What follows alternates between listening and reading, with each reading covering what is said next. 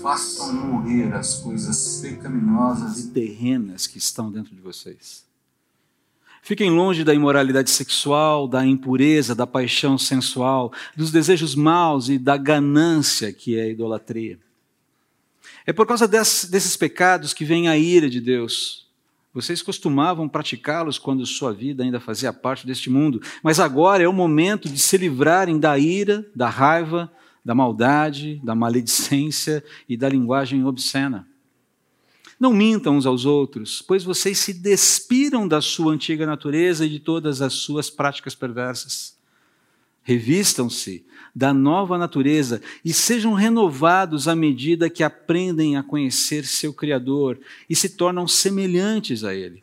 Nessa nova vida, não importa se você é judeu ou gentio, se é circuncidado ou incircuncidado, se é inculto ou incivilizado, se é escravo ou livre, Cristo é tudo o que importa e Ele vive em todos. Vamos orar. Oh Deus, muito obrigado pela tua palavra, por essa jornada tão profunda, intensa em Colossenses. Nós somos chamados a refletir sobre a singularidade, a unicidade de quem Jesus é, de quem o Senhor é o primogênito sobre todas as coisas, o Senhor de tudo, Criador de todas as coisas, que nos resgatou, que veio a esse mundo para fazer as pazes entre nós e o Deus vivo. Ó oh, Senhor, muito obrigado. Nosso coração quer se aquietar diante do Senhor nesse momento, clamando por instrução, clamando por direção, clamando por sabedoria Clamo ao Senhor que tenha misericórdia de mim e me use como vaso pequeno que sou para falar aos meus irmãos da tua parte. Que nada, absolutamente nada, saia da minha boca que não seja para glorificar o Senhor e que seja expressão pura da verdade revelada nas Escrituras. Tenha misericórdia de mim, eu te suplico em nome de Jesus. Amém. Presta atenção nessa frase. Há basicamente dois tipos de cristãos. Basicamente. Aqueles que se isolam e se arrastam pelo mundo esperando a eternidade chegar. E aqueles que vivem no mundo como antecipação da eternidade, colaborando para o mundo mudar. Basicamente, dois tipos de cristãos. E, invariavelmente, o que marca a diferença entre esses dois tipos de cristãos é a presença ou não de uma disposição. E essa disposição é ir do velho ao novo. Calma, isso não é programa do chip da Joana Gates. Gaines. Se você conhece aí o programa, você sabe do que eu estou falando. Né? Mas o que isso quer dizer, no fim das contas?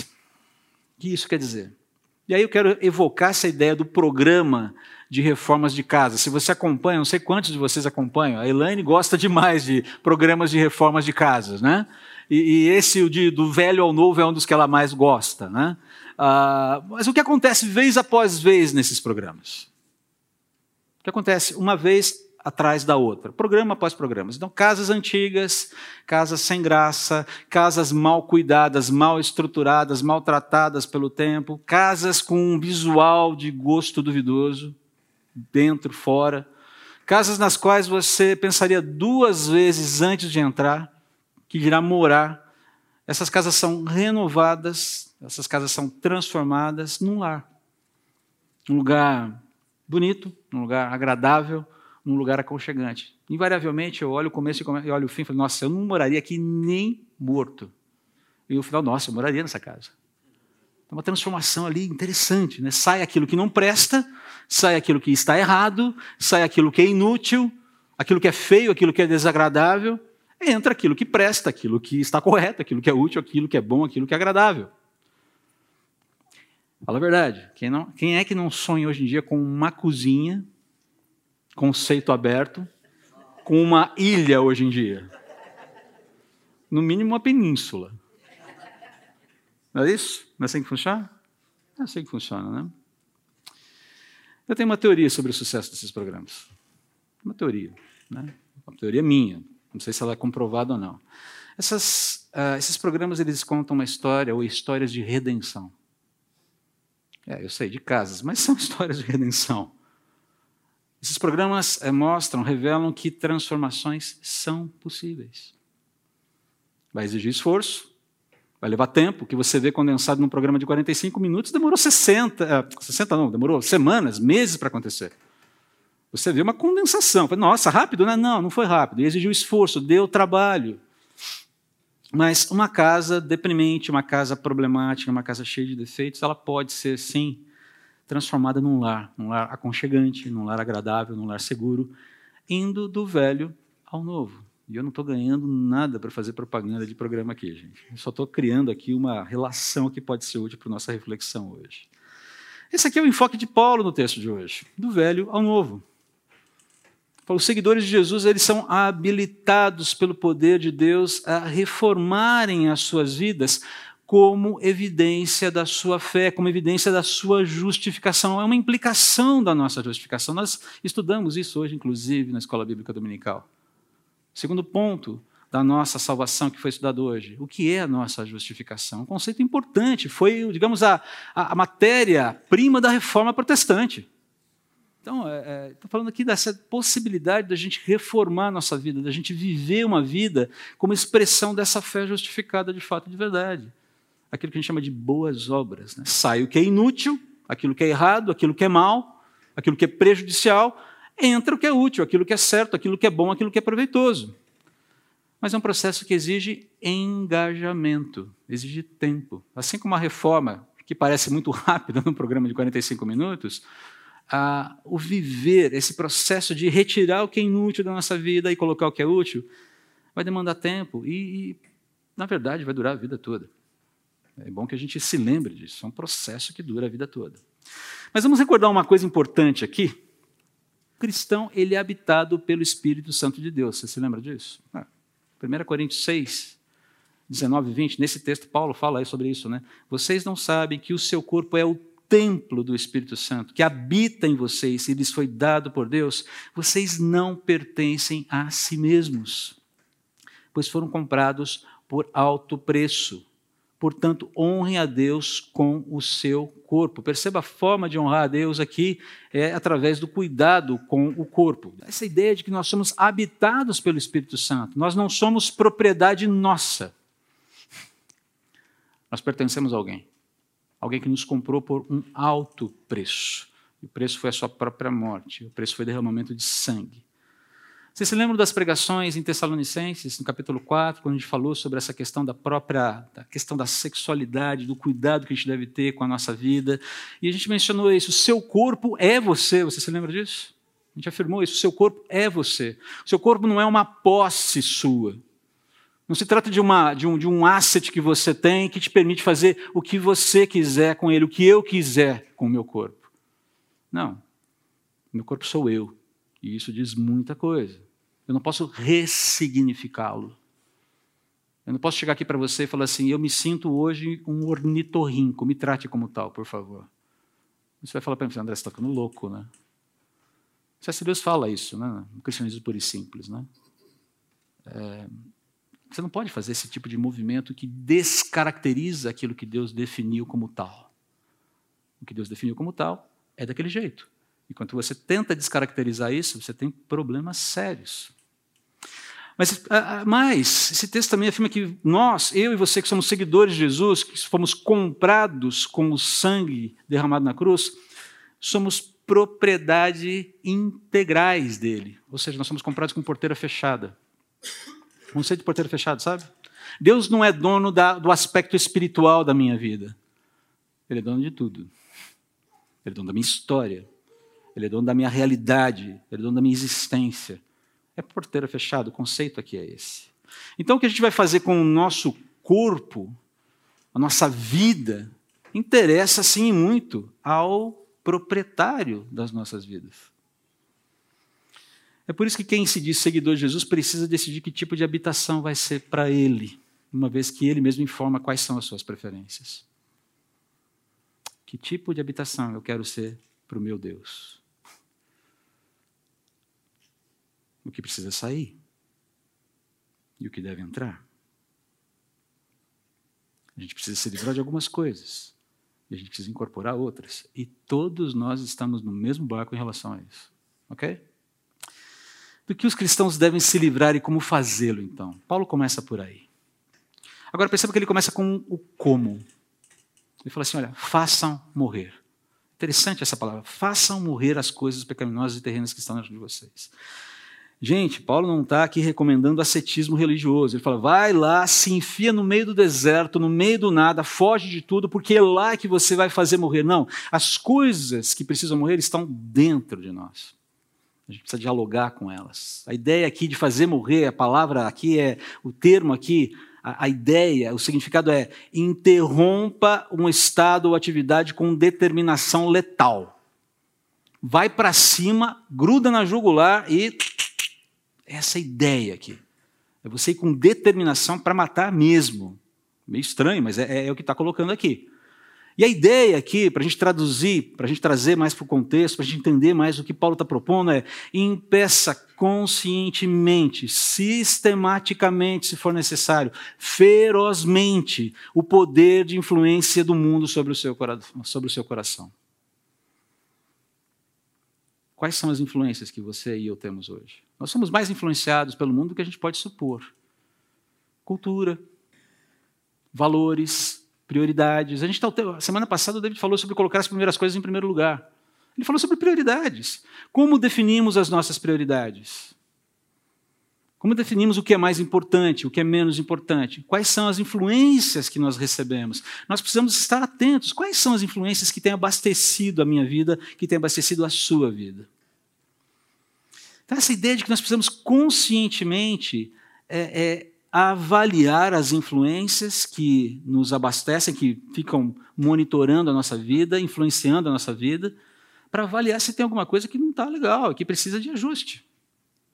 E essa é uma ordenança que deve ser atendida pelos seguidores de Jesus com consciência, com espontaneidade, com decisão e com determinação.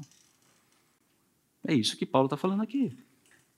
Agora, na sequência, veja só a lista, né? tem uma listinha nervosa aqui. Né? ele já vai listando coisas contra as quais a gente deve lutar com toda a força que Deus nos dá. Ele provê as forças, ele provê os recursos. A gente não está sozinho nessa luta, a gente tem um grande aliado. Ele começa, né? Eu vou passar aqui bem rápido nessa lista, porque. Né? Imoralidade sexual. O que ele quer dizer com isso? Qualquer atividade sexual praticada fora de uma aliança matrimonial firmada entre um homem e uma mulher. Ponto. impureza, toda e qualquer disposição deformada sobre sexo e sexualidade, seja a própria, seja do outro. Paixão sensual, a ideia da luxúria, né? aquele comportamento desregrado com relação aos prazeres, não só sexual, mas invariavelmente ligado ao prazer sexual. Esse desejo pela sensualidade exagerada, banalizada, e no Brasil a gente sabe muito bem como é isso.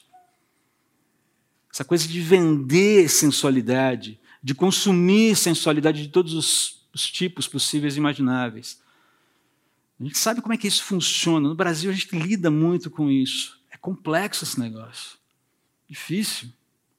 Desejos maus, a ideia de desejos desordenados, desejos imorais, de todo tipo de moralidade, não só também sexual. E ele toca aqui na ganância, né? Desejo desordenado de adquirir e juntar coisas.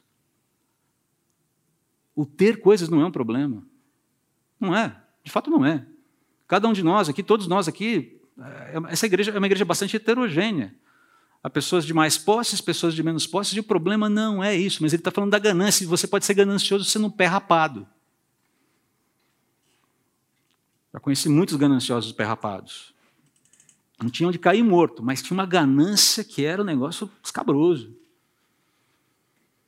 Mas essa ideia de juntar, de ter, de querer, de ter e ter cada vez mais para si, para si, para si, eh, não importa. Né? A ideia de juntar coisas.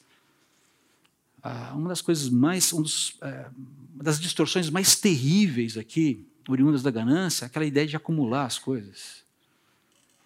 Tem programas hoje que falam sobre acumuladores. Aquilo é de deixar a gente petrificado para você ver aonde, como o pecado ele pode se instalar na vida de uma pessoa e distorcer seus valores, a sua percepção sobre a realidade. Agora perceba Qual é a conclusão de Paulo aqui? Essas práticas todas configuram o quê? Idolatria. E a pergunta que não quer calar: quem é o ídolo? A pergunta já induz a resposta. Eu.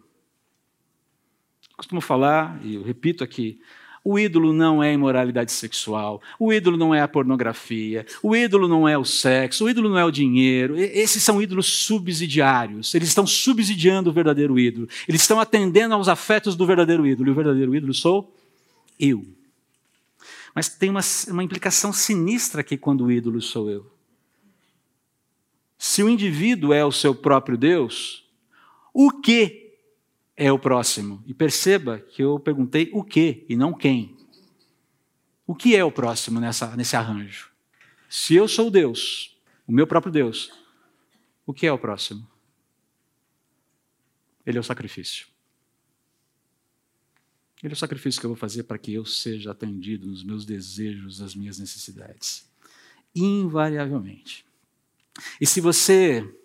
Ah, fizer um pouquinho de exercício, você vai poder aplicar qualquer esse conceito a qualquer esfera de relacionamento, sexual, social, profissional, política, econômica, cultural, essa relação está ali.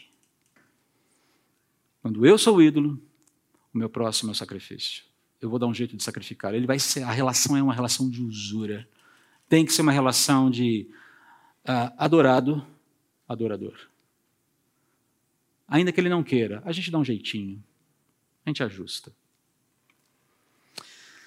Agora perceba, chega aqui no versículo 6, né? É, há uma informação bastante inquietante aqui, né? Por causa desses pecados que vêm à ira de Deus. O versículo 6 aqui de, de, Colossenses 3, faz eco ao que o próprio Senhor Jesus revela no Evangelho de João, lá no capítulo 3, versículo 36. Uh, ah, ele fala que ali ele, ele, menciona que a ira de Deus já está posicionada sobre a humanidade rebelde, aguardando apenas o momento de execução.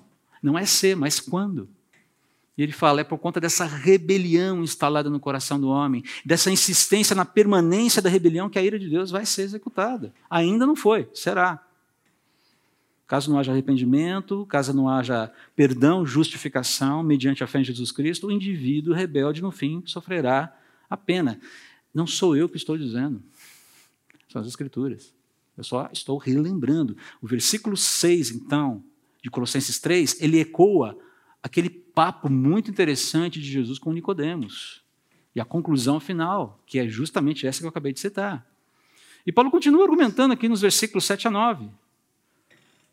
Vocês costumavam praticá-las quando sua vida ainda fazia parte desse mundo. Note, essa era a condição do salvo, do seguidor de Jesus no passado. Mas agora o salvo, o seguidor de Jesus, é propriedade de Deus. E ele fala: chegou a hora de vocês se engajarem para valer nesse processo de limpar a casa, para receber as coisas novas que Deus tem preparado para vocês, porque Ele quer fazer de você uma habitação nova. E você não combina mais com aquele aspecto velho da velha casa. Não faz mais sentido, você já não é mais aquilo. Limpa a casa. Essa é a ideia aqui. A ideia, gente, aqui de nos livrarmos, né, quando ele fala assim, é, livrem-se, né? Livrem-se, mas agora é o momento de se livrarem, é simplesmente, diretamente, é, joga fora porque é lixo. E o interessante é que quando você fala do conceito de jogar fora aqui, nesse contexto ali de primeiro século, normalmente o que acontecia com o lixo? Ele era queimado, incinerado. Tinha um lugar lá onde se jogava, mas mete fogo. Tem que meter fogo nesse negócio para poder o quê? Para acabar, incinerar. Então a ideia é jogue fora, incinere da sua vida a ira, incinere a raiva, incinere a maldade, a maledicência, a linguagem obscena, a mentira, seja lá o que for porque essas coisas não harmonizam com a sua nova natureza. É lixo, é inútil, faz parte da casa velha. E você que é seguidor de Jesus é agora a habitação redimida, é habilitada a preencher esses espaços com coisas boas que vêm do alto. É possível. Não é uma orientação impossível de ser seguida. Mas perceba, a gente precisa lidar com essa coisa de identificar e de assumir o que é inútil na nossa vida. A ira é um problema para você? Você é uma pessoa que vive irada? A ira, na verdade, é a manifestação de algo maior. Por que eu vivo irado? Por que a raiva está instalada no meu coração? Maldade. Essa disposição de ver o outro se dar mal, de se alegrar com a infelicidade alheia, de causar dano ao outro. Maldade, a, maldade assedia o seu coração, está lá correndo, tentando escapar de você pelos cômodos da casa nova que Deus está querendo fazer. Caça esse bicho. É ratão que precisa ser colocado para fora. Não, mas não é para fora, mata logo. É ratazana. É bicho feio que precisa ser tirado da vida. Maledicência, fofoca. Tiago vai falar que a gente peca de muitas formas, mas a melhor, a, a forma mais recorrente da gente pecar é através do quê? Do falar. Quem não peca pelo falar é varão perfeito. Você conhece algum? Conhece algum? Tem um. Tem um. Tem um que consegue. Tem um que conseguiu e consegue. Jesus. Essa questão da fala, de como a minha fala, é, é, ela pode ser abençoadora ou não. Como a minha fala, ela traz, é, é, ela testemunha, como ela edifica. E mesmo quando eu tenho que falar alguma coisa dura para alguém, como é que eu. Eu venho de uma família em que a fala dura era, uma, era um hábito família italiana, então tudo era intenso demais. Já falei isso para vocês, né? tudo era intenso. A parte boa era intensa, a parte ruim era intensa. E a fala era muito ferina. Vocês não fazem ideia como eu luto com isso até hoje. Para que minha fala seja uma fala mansa. Você percebe no meu jeito, no meu gestual. Eu sou intenso, eu sou.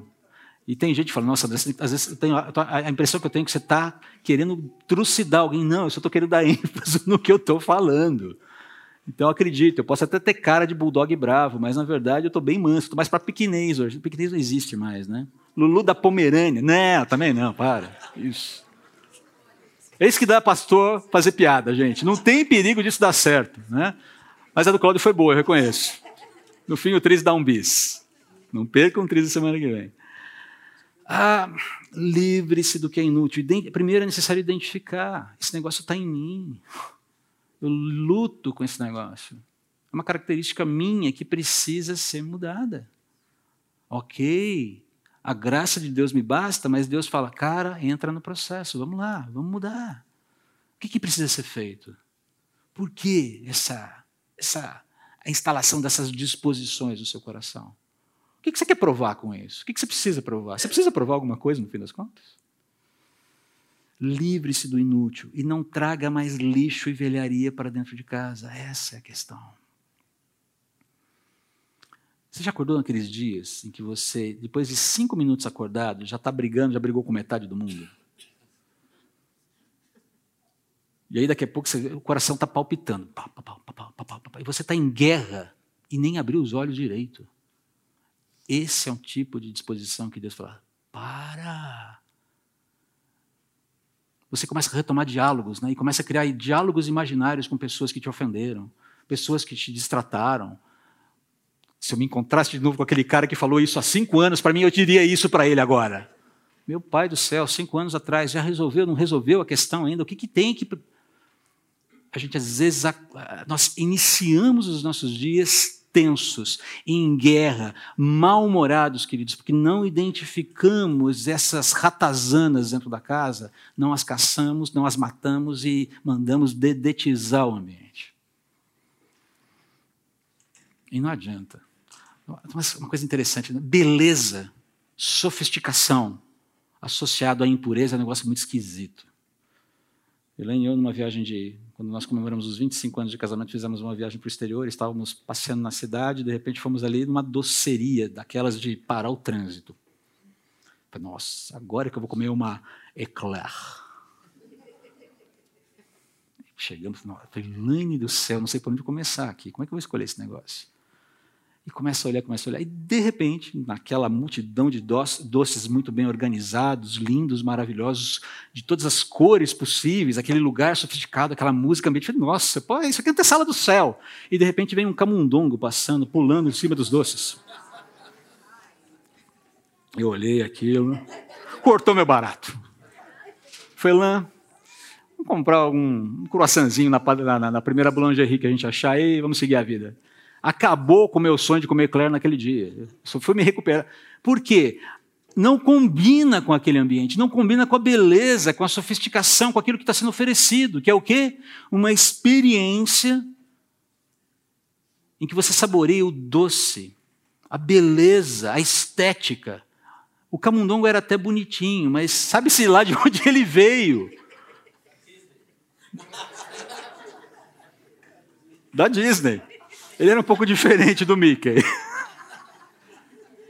E estava lá, todo alegre em cima dos doces. Falei, cara, não, não, não combina. Não combina. Tira, tira o ratinho. Não quer matar o camundongo? Solta o camundongo lá no meio da. Enfim, mas, gente, isso não serve, não tem combinação. Essa é ideia aqui. E o que Paulo está falando, a nossa fé em Jesus nos habilita ao engajamento nesse processo de jogar o lixo fora. Não fica com dó do camundongo, manda ele passear em outra freguesia. Mata. Melhor. Queridos, agora vamos lembrar: essas coisas têm que sair da nossa vida não por capricho divino, mas como evidência do resgate da dignidade humana promovida por Jesus. Nós não somos animais racionais, como afirmam as ciências sociais. Isso é um reducionismo. Errado, equivocado. Isso é falácia humanista evolucionista, cria do racionalismo iluminista que ajudou a estipar a alma do peito das pessoas. Porque nós somos, segundo as Escrituras, somos homens e mulheres, machos e fêmeas, e a beleza nisso, criados à imagem e semelhança de Deus. E é por isso que Deus se importa assim com a sede da nossa vida, porque é ali que Ele vai habitar, é ali que Ele quer habitar, é ali que Ele já está habitando. E aí a gente chega naquela parte gostosa do texto que vai ensinar a gente a deixar a casa bonita para o proprietário. Muita coisa tem que sair, mas muita coisa tem que entrar. Incorpore o que é útil. Revistam-se da nova natureza e sejam renovados à medida que aprendem a conhecer seu Criador e se tornam semelhantes a Ele. Como fazer isso? Nós temos que buscar aqui, e essa é a proposta de Paulo, discernir e assumir as responsabilidades, as, as implicações do que significa ser nova criação e nova natureza de Deus. Há responsabilidades, há implicações. Pense da seguinte forma: uma ilustração aqui. Pense numa criança que vive na rua, largada, uma sarjeta, abandonada, suja, maltrapilha, encardida, fedida. E aí chega um casal e diz: Você quer ser nosso filho? Quer morar com a gente? Criança estranha no primeiro momento, mas olha para eles, eles são bonitinhos, são simpáticos, parecem ser confiáveis. Tá, tá, e ele aceita e vai morar. E quando ele chega nessa casa bonita que esse casal tem, ele fala: Olha, aqui é o seguinte, né? E ele fala: Nossa, tem um monte de, de outras crianças. É, tem bastante criança também, pessoas como você, tal, que a gente ama, que a gente quer ajudar, que a gente quis tirar dessa situação. Mas vamos fazer o seguinte: ah, deixa eu mostrar. Aqui vai ser o seu quarto. Quarto? O que, que é isso? Quarto, um lugar onde você vai dormir, onde vão ficar suas coisas, suas roupas. Roupas? Eu vou ter roupas? Vai. Tá vendo? Isso aqui é sua caminha. Cama? Nossa, eu não me lembro qual foi a última vez que eu dormi numa cama. Sim. Posso? Não, não, não. Primeiro você vai tomar um banhinho. Banho? Ugh. É, você precisa de um banho. Então você tem todo um processo de incorporar essa criança dentro daquele lar e, ao mesmo tempo, começar a arrancar o mundo dele, a vida da rua de dentro dele. Não é uma coisa que vai acontecer do dia para a noite.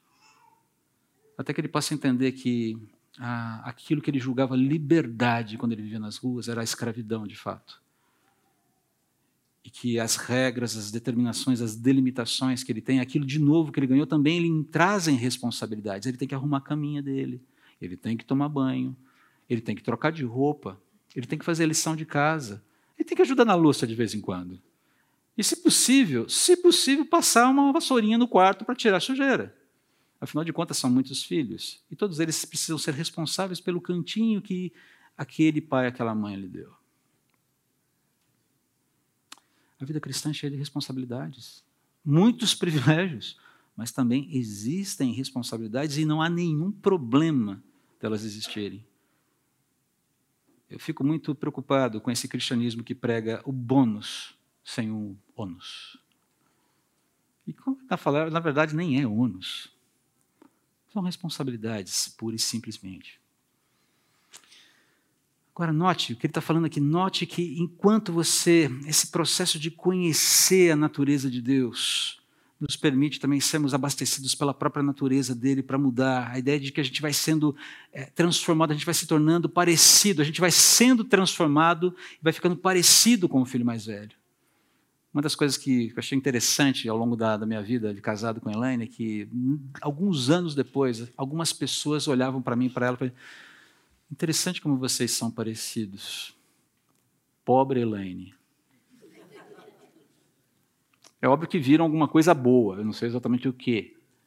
Não nela, em mim. Mas fizeram uma associação. Vocês são parecidos. Isso tem a ver com convivência. Isso é convivência. A Elaine é muito mais bonita do que eu. Sem dúvida alguma.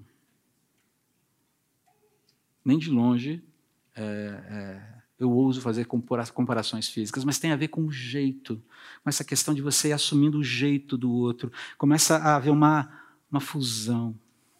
Essa é a ideia aqui.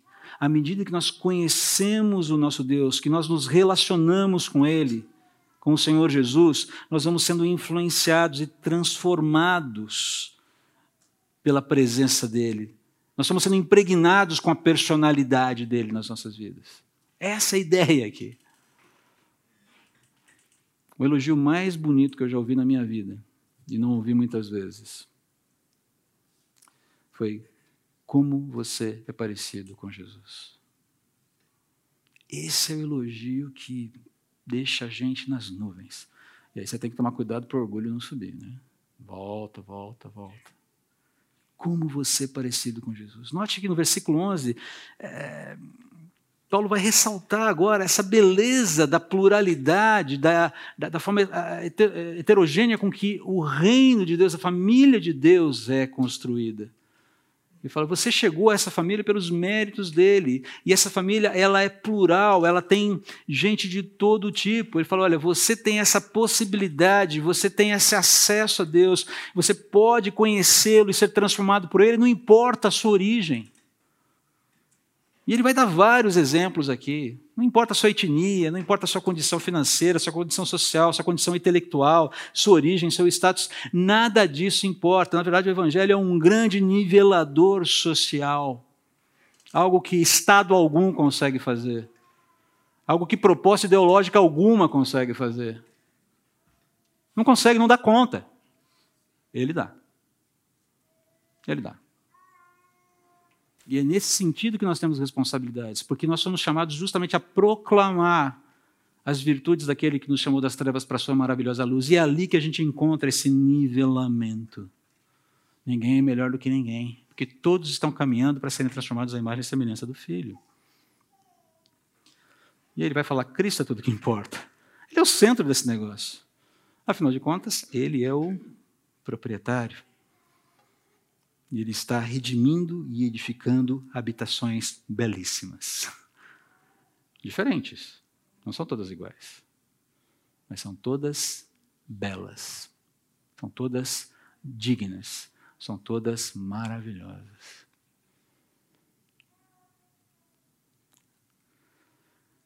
Concluindo aqui. Takeaways, né, Fábio? Simplesmente, considere a lista de coisas inúteis que precisa, que a gente apresentou aqui. Pode ter mais coisas, mas elas são bem abrangentes, né? elas são mais generalistas aqui. Há algum lixo escondido em sua vida hoje? Tem alguma ratazana passeando na tua dispensa? O que é? E o que você decide fazer sobre isso hoje, com o poder que Deus já te deu para executar essa mudança? Você tem sido determinado no esforço de não trazer lixo de volta para casa? Ficou no passado, já era, deixa para trás, Segue a vida, está tratado, está resolvido. Deixa o lixo lá fora. Segundo ponto, engaje-se na reforma que Deus está realizando em você. Ele está reformando você, ele está me reformando, a gente não está pronto ainda. O projeto já está claro como vai ficar. A gente vai ser perfeito à imagem e semelhança do Filho. Esse é o projeto, está declarado, isso é, é fato, a gente vai chegar lá. Mas nesse processo, enquanto não chega lá, a gente tem que fazer algumas, temos que quebrar alguns cômodos, temos que tirar algumas paredes, temos que fazer esse movimento aqui. E a ideia, como é que você faz isso? Discirna, assuma as responsabilidades da sua nova natureza em Jesus à medida que você se relaciona e conhece o Senhor. Há basicamente dois tipos de cristãos: aqueles que se isolam e se arrastam pelo mundo esperando a eternidade chegar, e aqueles que vivem no mundo como antecipação da eternidade, colaborando para o mundo mudar. Em qual dessas definições você se encaixa? Em qual delas você deseja se encaixar? E o que é necessário fazer nessa reforma que Deus está querendo, essa reforma, reforma radical que Deus está querendo propor na sua vida, indo do velho ao novo, para que você se encaixe nesse chamado que Ele realmente quer para mim e para você, que é viver nesse mundo, antecipando a eternidade e colaborando para que essa realidade mude apesar de tudo. Vamos orar. Ó Deus, eu te agradeço pela tua palavra. Eu te agradeço, Pai, pela exortação que ela nos traz. Senhor, nos ajuda a viver a antecipação, na antecipação do reino, antecipando o reino, e a trabalhar naquilo que depende da gente, naquilo que nos é comissionado pelo Senhor, mudanças reais nesse mundo.